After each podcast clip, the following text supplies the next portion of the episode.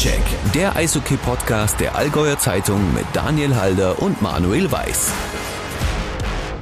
Und da sind wir wieder zu einer neuen Ausgabe unseres schönen Eishockey-Podcasts. Und ich freue mich total, dass Daniel Halder äh, es geschafft hat, hierher zu kommen im äh, Freudentaumel. Ja, er quasi tanzte hier rein, weil in Memmingen, da, da läuft es zurzeit sehr gut. Daniel, was, äh, was war da im, im, im Zielwasser drin?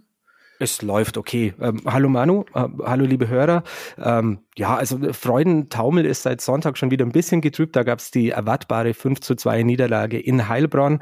Ähm, tatsächlich aber, ja, also in Heilbronn und in beiden gab es zwei Niederlagen. Ähm, die konnte man erwarten. Die fielen allerdings in Sachen Gegentoren relativ hoch aus. Aber man hat halt auch schon drei Siege gefeiert. Na, also zu Hause auch Höchstadt geschlagen, ziemlich deutlich. In Bayreuth beim Zweitliga-Absteiger gewonnen. Also alles in allem ähm, sind die Indians, glaube ich, im Soll. Baustelle ist definitiv die Defensive für Trainer Daniel Huhn. Ähm, da gibt's äh, ja, schon noch einiges zu tun, zu viele Gegentore gefangen, aber alles in allem passt das. Und auch wenn wir schon in der Oberliga sind beim EV Füssen, ja Manu, das ist doch auch alles sehr solide. Ne? Also ähm, vor allem der Sieg in Garmisch, ähm, das, das löst doch Gefühle am Kobelhang aus, oder? Also ich würde sagen, äh, im Füssen geht es ja steil nach oben. Es war allerdings auch schwierig, dass es noch schlechter läuft als beim Saisonstart. Nein, ich denke auch, dass da hat der Saisonstart hat Schlimmes erwarten lassen. Ne? Ähm, ähm und jetzt auch am Wochenende gegen Bayreuth nur 1 zu 4 verloren. Das ist, denke ich, etwas, wo man sagen kann, ja, das ist eine, eine sehr solide Performance.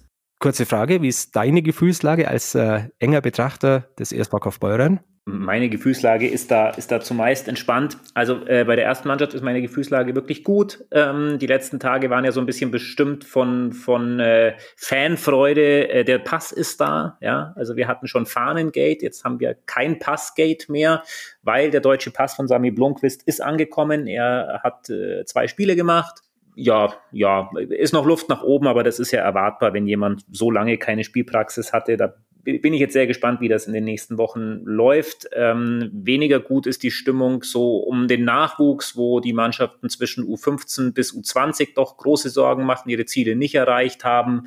Ähm, da, da wird man Schräubchen finden müssen, warum das so ist, dass man die Performance nicht aufs Eis bringt. Ähm, insofern glaube ich, wird es aus unterschiedlichen Gründen für viele unterschiedliche Teams des ESVK ein spannender Oktober.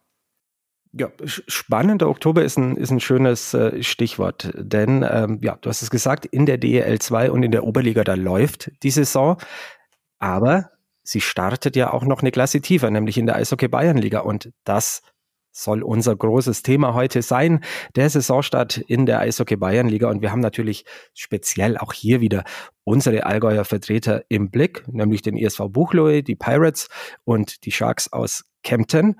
Und ähm, ja, wir freuen uns, dass wir einen Gast äh, begrüßen dürfen, der zum ersten Mal hier ist bei uns im Stockcheck. Florian Vakus, der Sportchef der Pirates aus Buchloe. Florian, schön, dass du bei uns bist. Äh, vielen Dank dafür. Ja, schön, dass ich da sein darf und vielen herzlichen Dank für die Einladung zum heutigen Call. Florian, du bist ein, man kann schon sagen, eine Allgäuer Eishockey-Legende. Ne? Du hast mal Stationen gemacht, ganz kurz in Kempten, du, du warst in Memmingen, du bist jetzt seit vielen, vielen Jahren äh, in Buchloe. Ich glaube, es geht auf die 20 Jahre langsam zu, dass du, dass du in Buchloe bist, du selbst erst aktiv, dann jetzt seit mehr als zehn Jahre quasi als Funktionär. Ja, wenn du jetzt mal so zurückschaust, ganz am Anfang und heute, ja, wie hat sich Buchloe gemausert entwickelt? Ja, Legende, danke dafür, aber ich denke, das ist äh, hochgegriffen und ich war auch äh, in der Tat in Kaufbeuren und in Füssen, also Allgäuer Vereine habe ich, glaube ich, außer Soundhofen von den größeren alle äh, miterleben dürfen. Und äh, ja, die Entwicklung in Buchloe, ähm, für uns ist als kleiner Verein immer sehr, sehr schwierig, äh, auch mit den größeren Vereinen hier Schritt zu halten. Es ist ja auch so, in der Bayernliga geben sich ja Jahr für Jahr neue Vereine die Ehre, die gegebenenfalls leider aufgrund finanzieller Probleme wieder unten gestartet sind. Hinzu kommen auch weitere Traditionsvereine, jetzt wie beispielsweise Kempten, die jetzt länger gebraucht haben, um sich zu etablieren. Ich glaube, spielen jetzt eine sehr gute Rolle. Aber für uns ehrlicherweise wird es von Jahr zu Jahr schwieriger, eine gute Rolle in der Liga zu spielen, da ja die Liga aufgrund der Entwicklungen oberhalb, beispielsweise Oberliga, eine reine Profiliga, natürlich auch ein Markt für Spieler ist, die da durchs äh, Sieb fallen und äh, ist natürlich sportlich super für die Liga, macht es attraktiv für die Zuschauer. Aber für kleine Vereine wie den ESV Buchloe, die Hausaufgaben werden mehr und auch nicht weniger ambitioniert. Und ja, ich denke, wir schaffen es Jahr für Jahr, äh, eine sportlich konkurrenzfähige Mannschaft zu stellen, wobei natürlich ähm, es auch Jahr für Jahr noch herausfordernder wird. Ja. Und losgelöst von dem, was natürlich schon äh, mir persönlich Sorgen macht, ähm, ich freue mich ja, dass ich hier sein darf und versuche es auch harmlos auszudrücken, aber die monetäre Entwicklung in der Bayernliga ähm, sollte man sorgsam beobachten und es wird sicherlich nicht gut gehen für alle die nächsten Jahre. Das ist äh, eine spannende Prognose. Äh, Flo, ich kenne das ja auch noch äh, aus den Jahren Bayernliga, als, als der ECDC Memmingen, da sich noch heiße Duelle mit äh, den Buchloe Pirates geliefert hat. Sicherlich Memmingen damals auch schon mit ein bisschen anderen finanziellen Möglichkeiten ausgestattet als jetzt der Nachbar, als äh, die Pirates. Aber schon damals na, war es so ein bisschen, ja, hat man immer gesagt, na, da an der Spitze, da wird schon hochgerüstet. Äh, teilweise Waldgreiburg, die mächtig aufgerüstet haben, teilweise Sonthofen auch dann, ähm, Memmingen natürlich. Ähm, hat sich dieser Trend nochmal verstärkt die letzten Jahre?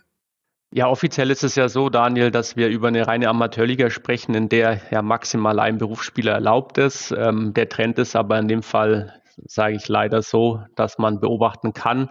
Seit Jahren sind ja zwei Kontingentspieler wieder erlaubt in der Liga. Davon kann man ausgehen, dass meistens dann schon zwei Profis sind, die tätig sind. Und aufgrund dessen, dass natürlich, was ich angesprochen habe, der ja fast Verdrängungsmarkt in der Oberliga, ältere, erfahrene, aber auch sehr gute Spieler ähm, fallen hier durchs Raster und landen dann eben äh, in der Bayernliga. Und hier gibt es einige Vereine, die sehr gut bezahlen. Ich freue mich ja für die, dass sie das können. Und ähm, der Spagat ist dann eher für uns kleinere. Wir haben natürlich auch drei sehr gute Reihen, die sportlich mithalten können. Aber wenn ich dann zu einem anderen Verein schaue, die jetzt ganz vorne mitspielen wollen, die verfügen dann über vier gute Reihen und ähm, können Ausfälle einfach kompensieren. Ja, und ähm, du hast recht, das mit Memmingen Buchle war damals immer ein sehr schönes Derby. Äh, schade, dass es nicht mehr ist, aber ich gönne dem ECDC das. Wir hatten in der Vorbereitung ja das Vergnügen, dass sie bei uns waren. Es war auch toll zu sehen, was die Entwicklung ähm, da oder was da geleistet wurde. Ich glaube, da muss man den Verantwortlichen Kompliment machen. Ähm, aber die Schere von damals zu heute ist noch weiter auseinandergegangen. Ja. Kannst du das mal in Summen beziffern? Welches Budget haben so die Top-Teams? Welches Budget habt ihr?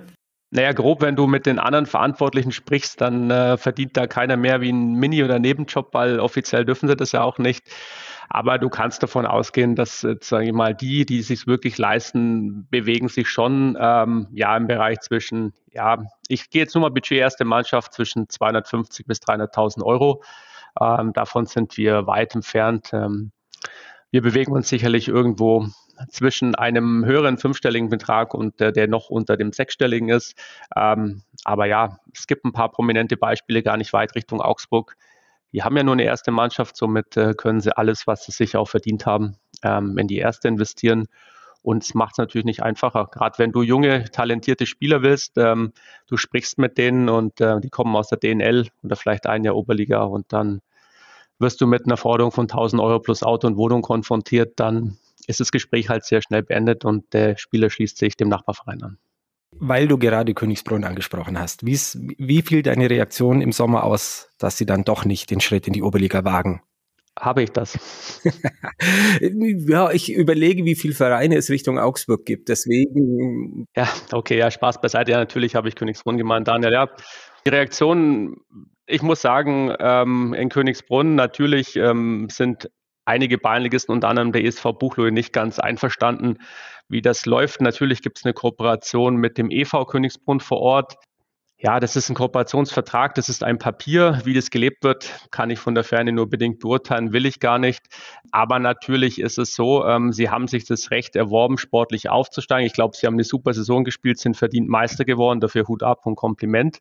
Das, was danach passiert ist, war so eher ein, ich sage mal in Anführungszeichen, ja, äh, wie, ich glaube, der Maler hat schon ein Fahnengate, das war kein Fahnengate, aber das war so ein Gate eher dazu, welches Märchen erzähle ich jetzt, äh, weil ich, wenn ich mich für die Aufstiegsrunde oder Meisterrunde in der Beilinge bewusst noch verstärke, nochmal einen Kontingentspieler hole und nochmal nachlege, dann nehme ich ja zumindest mal billigen Kauf, dass ich den Titel gewinne. Und dann fällt mir auf einmal ein, naja, meine Spieler wollen, da können ja gar nicht Oberliga spielen. Ja, das war so zwischendrin. Ähm, aber natürlich, die können auch nichts dafür. Der Verband hat es ihnen relativ einfach gemacht, sowohl der DEB als auch der BEV, äh, dass sie jetzt auch ohne irgendwelche ja, finanziellen äh, Auflagen in der Liga ganz normal starten dürfen. Und äh, wir werden mal beobachten, was dieses Jahr passiert. Es ist ja in der Pipeline, dass es einen neuen Modus dazu geben soll. Der ist aber nur vorangekündigt und bis dato nicht verabschiedet. Und ich bin gespannt, ob das die Woche noch funktioniert, weil ja am Samstag soll es ja losgehen mit der Bayernliga und es wäre ja schön, wenn das festgezurrt wird davor. Du hast ja was ganz Spannendes angesprochen, weil prinzipiell habt ihr natürlich einen gewissermaßen einen Standortvorteil, weil ihr gut ausgebildete junge Spieler, zum Beispiel aus Kaufbeuren, vielleicht auch aus Füssen ähm, ähm, ansprechen könnt, nämlich all die Spieler, die es halt dann letztlich nicht schaffen, sich quasi fürs Profi-Eishockey durchzusetzen. Jetzt ist aber die Konkurrenz mit dazugekommen, aus Königsbrunn zum Beispiel. Wie, wie würdest du sagen, seid ihr immer noch eine gute Adresse für die dann ehemaligen Kaufbeurer? Also ich glaube, gerade für die Kaufbeurer ehemaligen sind wir eine sehr gute Adresse. Wir haben da auch einen sehr guten Draht. Also ich persönlich zum Daniel Jun, den ich sehr lange kenne und wir tauschen uns da schon auch während der Saison über mögliche Spieler aus. Und bis dato uns ist es jedes Jahr gelungen, dass wir zwei, drei ähm, bekommen. Wobei muss man fairerweise auch sagen, äh, Manuel, dass nicht alle DNL-Spieler, auch wenn die da eine gute Rolle spielen, sofort den Sprung in die Bayernliga schaffen und die wirklich guten Leute ja, fairerweise ist natürlich der ESVK die erste Mannschaft, ein super Sprungbrett. Oder man sagt, äh, gibt ja diverse Kooperationen in den letzten Jahren mit Fürsten Lindau und Co. Da kann man auch absolut nachvollziehen, dass die erst den Sprung in die Oberliga versuchen. Und bei den Kaufbeurer-Spielern äh, im jüngeren Segment ist Königsbrunn gar nicht so der Konkurrent, sondern eher für Landsberg, für uns, äh, für Spieler, die geben fast schon ein, zwei Jahre ähm, Seniorenbereich gespielt haben, immer noch jung sind. Ähm, da können wir Stand jetzt einfach auch nicht mit dem mithalten, was hier finanziell aufgerufen wird. Ist aber okay so, das ist ein Wettbewerb, dem muss man sich stellen und wir versuchen es halt mit unseren Möglichkeiten weiter Buchweh attraktiv zu machen. Ähm, aber natürlich für uns äh, eine große Herausforderung, weil bei uns ja auch letztendlich alles ehrenamtlich läuft im Verein und wir jetzt beispielsweise, ist mein Job, ähm, ich würde ja auch nie auf die Idee kommen, dafür was zu verlangen, aber selbst der Job ist in der Bayernliga mittlerweile schon einigen Vereinen bezahlt. Ja, ja man hört, die, die Schere, die geht dann schon auch gewaltig auseinander. Ähm, ist ja, es ist ja nicht nur äh, der letztjährige Meister, der dann nicht aufsteigt, ähm, war ja in den Vorjahren auch schon so, ne, dass der Meister dann nicht den Sprung gemacht hat und jetzt der umgekehrte Weg, den gibt's ja auch, ne? nämlich dass äh, Oberligisten freiwillig zurückgezogen sind, obwohl sie sportlich eigentlich qualifiziert waren. Landsberg und Klostersee, gleich zwei Vereine, haben gesagt, äh, wir, wir gehen freiwillig lieber wieder in die Bayernliga. Spricht auf der einen Seite natürlich so ein bisschen auch für die Liga, muss man sagen, aber für euch macht's das nochmal schwieriger. Flo, ich würde mal ganz gern dazu deine Einschätzung hören. Wir haben vor ein paar Wochen mit Marc Hindelang, DB-Vizepräsident, gesprochen. Und der hat das natürlich auch erkannt und äh, da gibt's einen Vorschlag von ihm, ähm, den gibt es schon seit einiger Zeit, na, dass man nochmal so eine Art Zwischenliga, so eine Art Regionalliga einzieht zwischen den ja, finanzstarken Vereinen der Oberliga und den, ja, diesen ambitionierten Bayernligisten. Ähm, ist, ist das ein Gedanke, mit dem man sich auch in Buchleu anfreunden könnte? Also grundsätzlich zu den Vereinen, die von oben runterdrücken. Ähm, letztendlich hat ja DB unter Mark Hindelang und Co. Ähm, die Möglichkeit zugelassen. So waren ja die Statuten, die haben das hergegeben ich kann es absolut verstehen, ähm, dass es äh, in der ja, die Verantwortung der Verantwortlichen in den Vereinen, dass die eben hier sagen, äh, wir wollen nicht den ganzen Verein hops gehen lassen mit teilweise erfolgreichen Nachwuchs und deswegen dürfen die Liga tiefer. Natürlich für die anderen Beinlegisten, teilweise etablierte, ist es natürlich äh, sportlich dann noch herausfordernd und vielleicht auch nicht die Situation, die man sich wünscht. Und wenn man dann etwas genauer Bescheid weiß, äh, stellt es ja auch einige für Probleme, weil in Statuten des ähm, BEV äh, für die Beine gibt es nach wie vor einen sogenannten gleitenden Abstieg. Das heißt, wenn Mannschaften aus der Oberliga, äh, die nicht pleite sind, aber sportlich Absteiger sind, von oben nach unten kommen, dann könnte es sein, dass es auch einen Verein erwischt, der sportlich in der Bayernliga die Klasse gehalten hat. Das ist auch ein Diskussionspunkt mit dem BEV, wo sich der BEV, ja, ich habe ein gutes Verhältnis zu den Kollegen dort, aber auch mal beeilen und sputen müsste sollte möglichst noch vor der Saison geregelt werden. Das ist das eine. Also deswegen bin ich da, verstehe die Vereine, aber bin nicht begeistert darüber. Und das andere, das Thema Zwischenliga, das kursiert ja seit zwei, drei Jahren. Und grundsätzlich mal bin ich der Meinung, dass diese Liga Sinn machen kann. Die Frage ist natürlich, wie baust du diese Liga auf? Dazu gibt es Pläne vom sowohl Mark Hinnelang und DEB. Es gibt aber auch Pläne vom BV. Also das Wichtigste ist zum Beispiel, wer, wer unter welchem Dach ist diese Liga? ist die Liga unter dem Dach vom DEB, wo beispielsweise dann für junge Spieler der Reindelpool fällig wird. Wer ist die Sportgerichtsbarkeit, DEB oder BV? Das sind ganz, ganz viele Fragen, die hier ungeklärt sind. Und was natürlich auch für mich äh, wichtig ist, Daniel, die Frage, wie attraktiv ist so eine Liga? Ähm, ich sage mal, Kempten oder Buchlohe, ich sehe uns ehrlicherweise aktuell nicht in der Liga, wenn man rein von der finanziellen Ausstattung ausgeht. Wen in Kempten interessieren die Heilbronner Eisbären? Ja, jetzt bin ich mal ketzerisch oder wer kommt äh, ins Kemptener Stadion, wenn Pforzheim vorbeischaut? Ich, ich weiß es nicht. Ja, das sind so Sachen, wo ich sage, Attraktivität muss natürlich auch irgendwo gegeben sein. Und hier fehlen sowohl für das Thema Attraktivität als auch wie die Liga dann genau funktioniert auch nur die Antworten. Und nach meinem Stand sollte es spätestens dieses Jahr eine Arbeitsgruppe dazu geben. DB, BV, gegebenenfalls tagt die schon. Ähm, wir sollten zwar eingebunden werden, aber ich habe jetzt nichts gehört seit Juni. Und ähm, macht vermutlich Sinn, gerade um Stabilität vor allem finanziell für alle Vereine zu schaffen. Eine Nachfrage hätte ich noch dazu, bevor wir sicherlich auch gleich über das Sportliche reden werden. Jetzt haben wir viel über die Liga gesprochen tatsächlich, aber ähm, was würdest du dir wünschen für die nächsten Monate, sowohl in Sachen Modus als auch in Sachen ja, mittelfristige Schritte? Also in, in, Sachen Modus äh, wünsche ich mir vor allem Kontinuität. Ich wünsche mir, dass wir nicht jedes Jahr über einen neuen Modus sprechen müssen. Zum einen, weil nicht klar ist, wer ist Teilnehmer, wer ist nicht Teilnehmer, sondern wirklich klare Strukturen mit einem klaren Aufsteiger, wenn er sportlich erreicht hat. Und was für mich aber natürlich wichtig ist, ähm, die Anforderungen der Liga, also sprich auch Auflagen erfüllen kann. Und genauso letztendlich das Ganze mit einer klaren Struktur nach unten.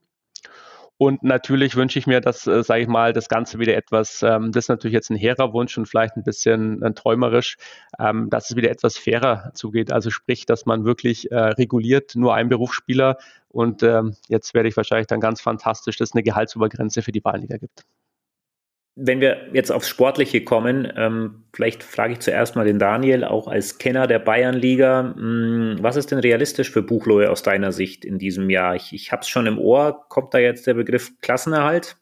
Ja, also letztendlich muss die Frage Florian beantworten. Ähm, der ist da sicherlich der, der bessere Mann als ich. Ähm, ich ich äh, sehe es natürlich ganz genauso. Na, die Liga ist äh, durch die Abstiege von, durch die nicht sportlichen Abstiege von äh, Landsburg, von Klostersee ähm, natürlich nochmal stärker geworden. Durch den Nichtaufstieg von Königsbrunn, die ja trotzdem nicht abrüsten, ähm, durch Vereine wie Erding, die scheinbar ganz, ganz große finanzielle Möglichkeiten haben, Miesbach, die da immer oben mitspielen. Also da in der Spitzengruppe reinzuschmecken, ähm, halte ich für nahezu unmöglich. Ähm, ich sehe die, die Pirates aber jetzt auch nicht äh, gegen den Abstieg kämpfen. Also irgendwas zwischendrin wäre, glaube ich, schon gut. Ähm, aber das ist nur meine bescheidene Einschätzung. Jetzt bin ich sehr gespannt, was Florian dazu sagt. Ja, grundsätzlich haben wir, also ehrlicherweise gleich nach dem Spieltag, äh, letzten Spieltag in der Abschiedsrunde letztes Jahr uns äh, unser Trainerteam und Vorstand zusammengesetzt und schon konkret über die Saison gesprochen. Und da hatten wir sehr klar für uns intern formuliert, dass wir wollen unbedingt wieder unter die ersten acht, ähm, gerne auch mit Tendenz nach oben. Da waren allerdings die ganzen Entwicklungen, so wie sie jetzt gekommen sind, gegebenenfalls ja maximal bekannt oder als Gerücht, aber noch nicht ähm, jetzt auf Papier. Und natürlich muss man auch realistisch sein, ähm, dass man eben das so beobachtet hat. Und natürlich unser Ziel ist wirklich, ähm, dass wir in die obere Runde kommen, also sprich in die Aufstiegsrunde. Ähm, mit dem Modus, den wir dieses Jahr haben, bedeutet es ja, die ersten zehn Mannschaften ähm, haben zumindest eine Chance dazu. Die ersten sechs sind fest in den Playoffs. Man hat ja hier adaptiert das System beispielsweise der oberen Ligen mit Pre-Playoffs. Das heißt, der siebte und der zehnte, achte und neunte spielen noch die äh, restlichen beiden Playoff-Teilnehmer aus. Und ähm, deswegen ist unser Ziel auf jeden Fall erstmal unter die ersten zehn zu kommen, damit wir da eine reelle Chance haben, oben reinzukommen. Dass das Ganze natürlich ähm, sehr schwierig werden wird, gerade aufgrund der Stärke und Ausgeglichenheit der Liga, was im Umkehrschluss aber auch wieder ein Vorteil sein wird im Vergleich zum letzten Jahr, wo du mit Pegnitz und Pfaffenhofen Mannschaften hattest, die relativ wenig gewonnen haben. Und dieses Jahr wird es so sein, dass sich viele gegenseitig die Punkte wegnehmen, ähm, wenn ich das jetzt so beobachte. Und es wird sicherlich eine spannende und herausfordernde Runde. Und für uns bedeutet es aber, dass wir von Anfang an, ähm, das, was ich vorhin angesprochen habe, wir haben drei sehr gute Reihen und verfügen in der vierten nur über talentierte junge Spieler schon am Obert Limit spielen müssen und natürlich von allen, ja, wie beispielsweise Verletzungen, Krankheiten äh, verschont bleiben. Dann haben wir, glaube ich, eine gute Chance. Äh, wir haben ein gutes Team, vor allem charakterlich und was den Willen betrifft. Und dann können wir sicherlich einige ärgern. Und das wird auch für nächstes Jahr unser Ziel sein oder für die kommende Saison. Vielleicht magst du, Florian, ganz kurz für, für alle, die jetzt nicht ganz so tief in der Materie drin sind, zwei, drei Sätze sagen, was hat sich in der Mannschaft getan, welche Spieler werden wieder die Leistungsträger sein, ohne das jetzt in aller Tiefe auszuführen. Ja, in der Mannschaft hat sich getan. Vor allem haben wir in dem Fall jetzt leider aktuell keinen Kooperationspartner. Wir hatten letztens eine Kooperation mit dem HC Landsberg, die jetzt wieder unser Konkurrent sind.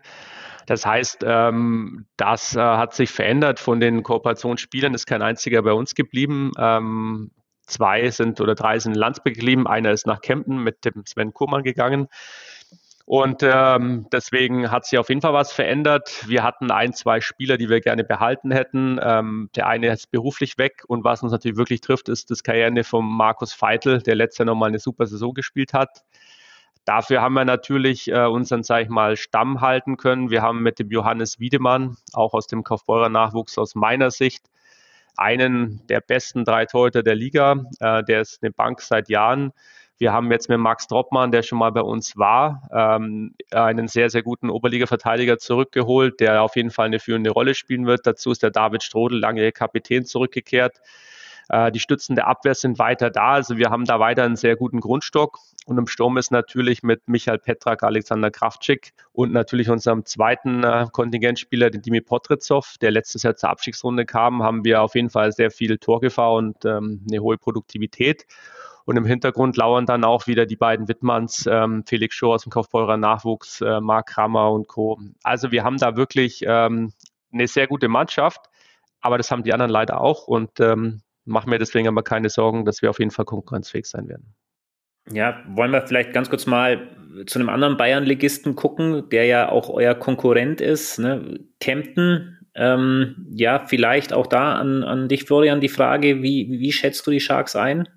Immer schwierig aus der Ferne. Also wir haben einmal gegen die gespielt in der Vorbereitung. Ähm, also auf dem Papier eine sehr gute Mannschaft. Ich denke, mit Sven Kurmann haben sie sich auf jeden Fall auf der Trainerposition verstärkt. Der Sven ist ein Fachmann, der sehr fürs Eishockey brennt und lebt. Ähm, und ihm gilt natürlich jetzt so die Herausforderung, das hinzubekommen, den sehr veränderten Kader auf Spur zu bringen. Die hatten auch mehr oder weniger einen Umbruch. Ähm, Einige ältere Spieler sind nicht mehr dabei. Die haben auch die Ausländer ausgetauscht. Es gibt ein paar Veränderungen. Im Tor sind sie anders aufgestellt. Also sofern sie es schaffen, ähm, die ganzen Veränderungen ähm, gut aufs Eis zu bekommen und das Sven schafft auch eine Mannschaft rauszuformen, sind sie sicherlich ein, ja, ein Kandidat, der unter die ersten sechs oder auch unter die ersten zehn kommen muss, rein auf dem Papier. Aber natürlich ähm, haben die ähnliche Herausforderungen wie wir. Es darf wenig passieren. Es dürfen nicht zu viele Spieler ausfallen. Und nach meinem Verständnis, glaube ich, haben sie auch schon wieder den ersten Kontingentspieler getauscht, was sicherlich auch nicht immer optimal ist in der Vorbereitung, wenn ich da gleich einen Wechsel habe. Aber ich traue denen eine sehr gute Rolle zu. Ich freue mich auf die Derbys gegen Kempten. War die letzten Jahre immer spannend und ich freue mich umso mehr, wenn wir wie in der Vorbereitung gegen die gewinnen. Flo, du sagst das, na, diese Derbys. Ähm, ja, haben wir auch schon drüber gesprochen, früher schon immer das Salz in der Suppe gewesen und bei allem, was, was in der Bayernliga vielleicht nicht so optimal läuft, ne? aber ähm, ich glaube, da gibt schon auch ganz viel, viel Grund zur Vorfreude, auch für die Fans. Äh, ja, Kempten, Buchloe, diese heißen Duelle, dann nimm, nimm noch Ulm dazu, äh, auch mit vielen alten Bekannten. Landsberg ist natürlich wieder da, Königsbrunn auch ein Derby für euch. Ähm, also ich glaube, da werden schon einige heiße Duelle wieder warten in diesem Winter. Ja, auf jeden Fall. Also die Liga ist, was das betrifft, top attraktiv. Wir haben äh, mit Königsbrunn, Landsberg, Schongau ist nicht weit entfernt. Dann natürlich Kempten und Ulm, die wir aus den Landliga-Zeiten jetzt sehr oft gespielt haben und da hat sich auch eine gewisse Rivalität jetzt entwickelt. Ähm, ist attraktiv, vor allem auch für die Zuschauer, auch für die gesamte Region und Liga und man muss ja auch sagen, also auch für die kann ich nur gerne mal Werbung machen. Sollte der ESVK oder die, die Oberligisten, beispielsweise wie Memming, nicht spielen, kann man sich auch mal so ein Beinligaspiel anschauen. Da wird mittlerweile sehr, sehr gutes Eishockey geboten. Und der Liga tut sicherlich gut, ähm, dass es viele Derbys gibt. Florian, ich sag vielen, vielen Dank äh, für diese ganz, ganz spannenden Insights, nicht nur äh, in den ESV Buchloe, sondern auch in die Eishockey Bayern Liga. Äh, ist, glaube ich, für ganz viele Hörer ähm, ja in der Region, die so in Füssen, Kaufbeuren, Memmingen unterwegs sind, ganz, ganz spannend. Äh, vor allem, weil ja ganz viele auch ja in dieser Liga lange Jahre auch waren, ähm, zu sehen, was sich da tut. Und äh, natürlich sind die Daumen gedrückt äh, für die Allgäuer Vereine. Wäre toll, wenn ihr ja, die Playoffs macht. Und äh, dann sagen wir nochmal vielen Dank für deine Zeit und äh, jetzt wünschen wir dem ESV Buchloe einen guten Saisonstart. Vielen Dank, dass ich da sein durfte und vielen Dank für eure Wünsche. Ich hoffe, das kriegen wir erfolgreich hin. So, Manuel, und wir müssen natürlich auch noch kurz über den ESC Kempten sprechen. Äh, ein bisschen was haben wir schon gehört von Flo Vakus, äh, eine Einschätzung. Wir werden sicherlich während der Saison dann auch mal noch den genauen Blick auf die Sharks werfen, auch äh, mit Verantwortlichen sprechen, wie der Stand der Dinge so ist. Jetzt würde ich aber von dir ganz gerne wissen, wie ist denn der Stand der Dinge so? Ähm, ja, alles neu beim ESC Kempten. Was ist da zu erwarten? Das ist eine wirklich schwierige Frage, weil, also für mich ist es echt schwer einzuschätzen, wenn man sich die, die Vorbereitung anschaut, dann, dann war das so ein bisschen, ja, ich würde es mal positiv sagen, vielleicht durchwachsen. Ne? Also es gab, gab Niederlagen, unter anderem in Buchlohe, es gab vielleicht erwartbare Niederlagen gegen Stuttgart, es gab aber auch ganz, ganz, ganz schöne Siege. Ähm, es, es gab auch ja, personelle Veränderungen, die, die sehr spät noch kamen, spät in der, in der, quasi in, in der Sommerpause. Von dem her glaube ich, wird es jetzt in den ersten Wochen erstmal so darum gehen, sich, sich bisschen so ein solides Fundament zu bauen. Das heißt, ich glaube, man darf jetzt nicht zu viel erwarten, sondern man, man muss irgendwie ganz smooth in diese Saison reinstarten und dann versuchen, sich Stück für Stück zu steigern. Das klingt jetzt alles sehr, sehr theoretisch und, und phrasenschweinig, aber ich glaube, es ist die Wahrheit. Man, man darf nicht zu viel erwarten, sondern man muss mit, mit, mit wenig zufrieden sein und dann kann man, wenn man sich so den Kader anschaut, glaube ich, schon viel, viel erwarten.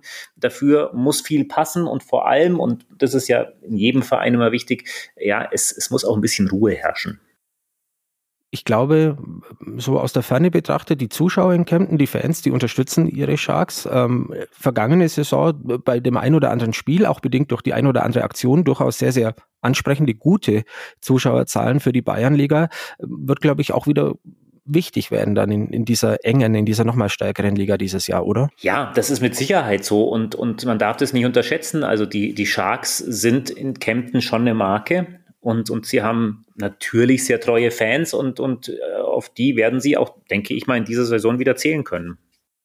Und sie werden auf ihren neuen Trainer zählen. Florian Vakus hat es auch angesprochen, ähm, ist natürlich ein alter Bekannter hier im Allgäu, auch wenn er lange in Landsberg so ein bisschen am Rande war. Aber Sven Kurmann, das ist natürlich ähm, ich kenne ihn auch ganz gut als Trainer des, des HC Landsbergs und aus, aus Buchloher Zeiten schon. Das ist natürlich jemand, der Eishockey lebt und äh, der auch äh, sehr, sehr klare Ansprachen an seine Mannschaft hält und der auch überhaupt kein Blatt vor den Mund nimmt ich sehe es wie, wie Florian. Ich glaube, dass Kempten da eine absolute Verstärkung auf der Trainerposition gemacht hat. Wenn man ihm ein bisschen Zeit gibt, ist das, glaube ich, somit die wichtigste Neuverpflichtung für die Sharks. Ja, also, äh, dass er es kann, hat er mehrfach bewiesen. Es ist eine, eine Schlüsselposition wieder. Und ähm, ich habe da eigentlich, eigentlich ein gutes Gefühl ja, es gibt noch eine, eine, andere, eine andere Verpflichtung, auf die ich sehr gespannt bin. Das ist der Clay Ellerbrock, ähm, ein Deutsch-Amerikaner, da bin ich sehr gespannt, wie wir in zwei, drei Monaten über ihn, über ihn sprechen werden. Und ansonsten, Mai, es ist klar, sie haben, sie haben absolute Routiniers in ihren, in ihren Reihen. Wenn ich jetzt einen Daniel Rau anspreche, sie haben einen Maximilian Scheffler super ausgebildet mit DEL-Erfahrung, Omde Selenka und so weiter und so fort. Also da, da sind schon Jungs am Eis, die, die wissen, wo das Tor steht und wie man, wie man den Puck von A nach B bewegt.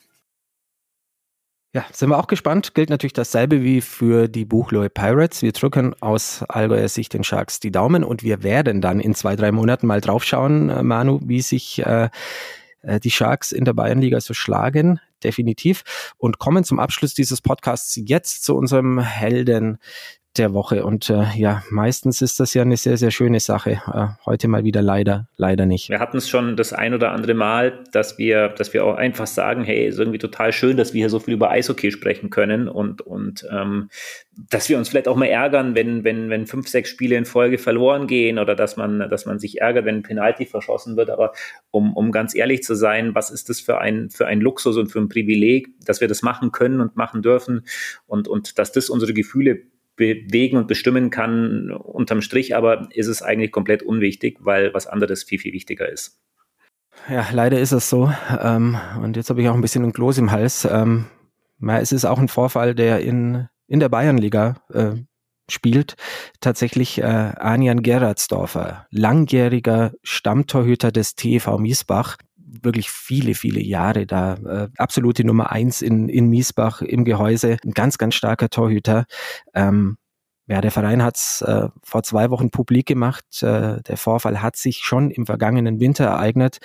Anjan Gerardsdorfer hatte nach einem Training in äh, Miesbach einen Herzinfarkt, ähm, musste reanimiert werden, ist ins äh, Klinikum gekommen und hat äh, wenige Tage später dort nochmals einen Herzstillstand erlitten. Und äh, seitdem ähm, ja, ist er, so ist die Pressemitteilung des Vereins, bei, ja, in einem minimalen Bewusstheitszustand. Und äh, Verein hat jetzt äh, natürlich äh, den Vorfall auf Wunsch der Familie sehr lange auch äh, ja, nicht, nicht öffentlich gemacht und ruft jetzt aber öffentlich zu Spenden auf.